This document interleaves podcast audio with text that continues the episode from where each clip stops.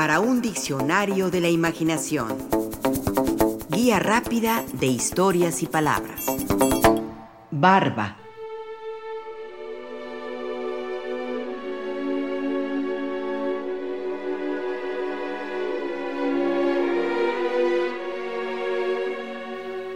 Una de las barbas más conocidas es la de Abraham Lincoln. No lleva bigote y le llega tan solo hasta el labio inferior. Eso sí, crecida de tal forma que se junta con las patillas. No era esa, sin embargo, la imagen del primer Lincoln, la del joven Lincoln. En los tiempos iniciales de su carrera como político, llevaba el rostro limpio, por completo lampiño. En octubre de 1860, sin embargo, preparándose para su campaña presidencial, recibió la carta de una niña. Su nombre Grace Bedell, que a la sazón contaba con 11 años de edad. Grace Bedell, a su corta y tierna existencia, era atraída por los discursos de Lincoln, pero algo no le agradaba, su cara lampiña, que encontraba demasiado delgada y adusta, severa. Le escribió entonces lo siguiente. Tengo cuatro hermanos y parte de ellos votarán por usted. Y si se deja crecer la barba, intentaré que el resto de ellos vote por usted. Estaría mucho mejor ya que su cara es muy delgada. A todas las mujeres les gustan las barbas y ellas asusarían a sus maridos para que votaran por usted. Entonces sería presidente. Mi padre votaría por usted. Y si yo fuera hombre también lo haría.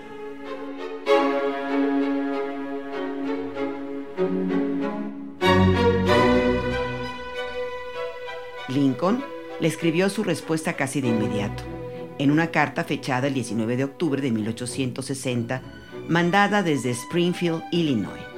Y esto decía, en cuanto a la barba, dado que nunca la he usado, ¿no cree usted que si empiezo a dejarme crecer una, los demás lo verían como una tonta postura?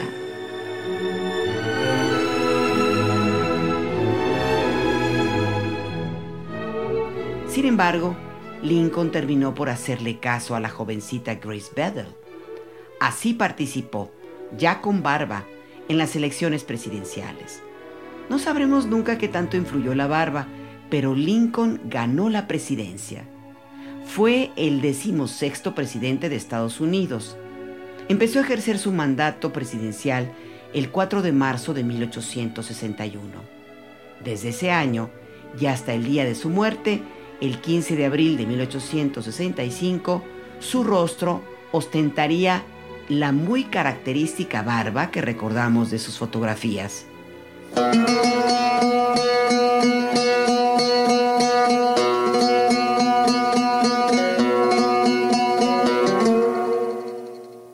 La barba es un ejemplo de dimorfismo sexual. Los hombres la tienen, las mujeres no.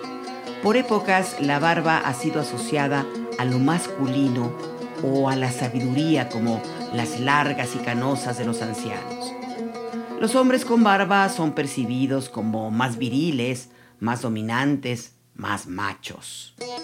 Hay quien opina que la barba atrae al sexo opuesto. Darwin creía que la barba tenía que ver con la evolución del Homo sapiens, en virtud de que gracias a ella se da un proceso de selección sexual. Quien tiene barba tiene genes dominantes y algunos creen que denota a quien puede proteger a la mujer y a sus hijos. De hecho, en el antiguo Egipto, las barbas de los faraones eran muestra de su poder. Los persas usaban largas barbas y los griegos solo se afeitaban si eran castigados o incurrían en algún acto de deshonor. Hay quien piensa que su función era y es simplemente la de proteger el rostro ante las inclemencias del tiempo, también como protección ante los golpes. Un rostro barbado puede absorber el casi 30% la energía generada por un golpe que busque impactar en la cara.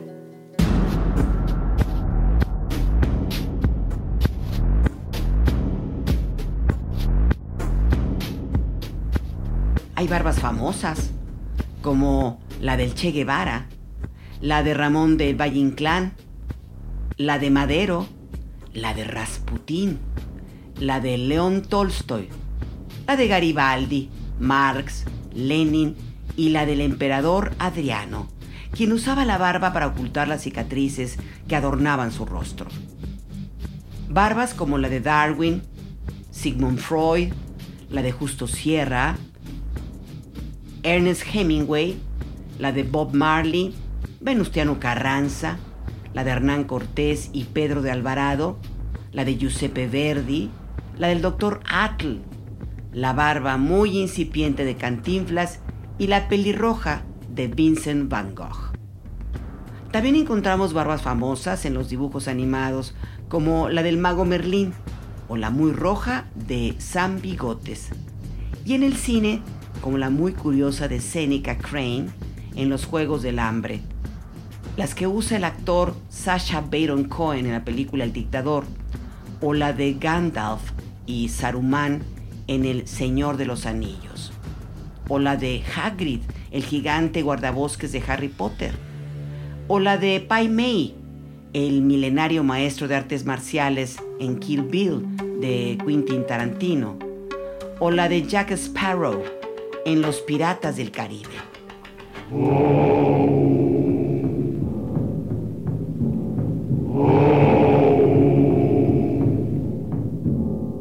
A propósito de películas, en Los Siete Samuráis de Akira Kurosawa, alguien advierte, cuando van a cortarte el cuello, ¿de qué te sirve preocuparte de la barba?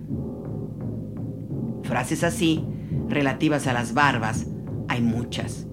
Por ejemplo, en la barba del pordiosero se ensaya el aprendiz de barbero. Quien se tiñe la barba, solo así se engaña. Hombre desbarbado, hombre sin cuidado. Y esta otra, quien barbas tiene, con ella se entretiene.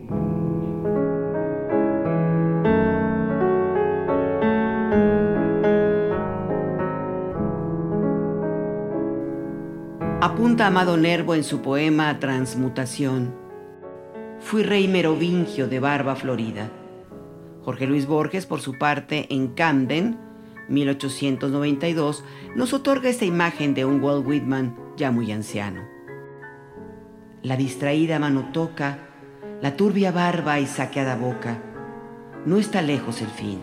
Su voz declara, casi no soy, pero mis versos riman la vida y su esplendor. Yo fui Walt Whitman.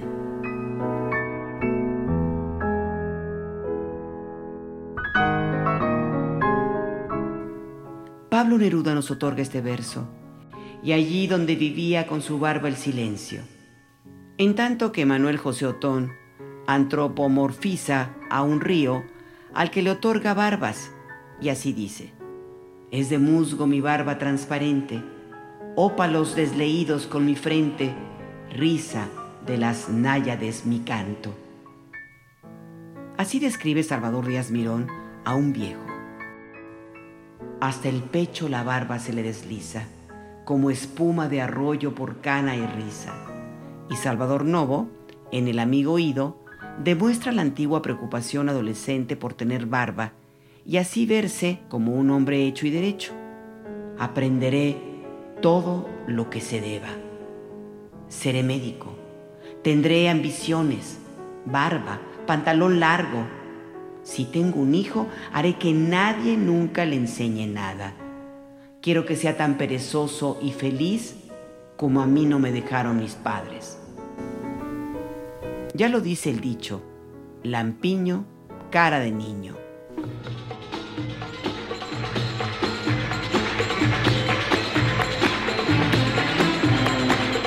Alejandro Magno no le gustaba que sus soldados usaran barba, dado que sus adversarios tiraban de ellas para hacerlos caer del caballo.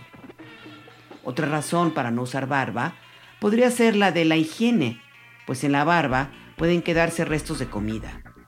Por eso escribe Ken Follett en El invierno del mundo. Se afeitaba aproximadamente una vez a la semana, por lo que solía llevar barba de varios días que resultaba de una tremenda efectividad para hacerlo parecer un don nadie. Es cierto, una barba descuidada otorga un mal aspecto. Por eso en nuestra época han proliferado las barberías hipster, que le otorgan a los hombres una barba muy pulcra y bien cuidada, hasta extremos muy vanidosos y metrosexuales. Participamos en este programa Juan Ramírez, Rafael Méndez, María Eugenia Pulido, Mauricio Carrera y Pilar Muñoz.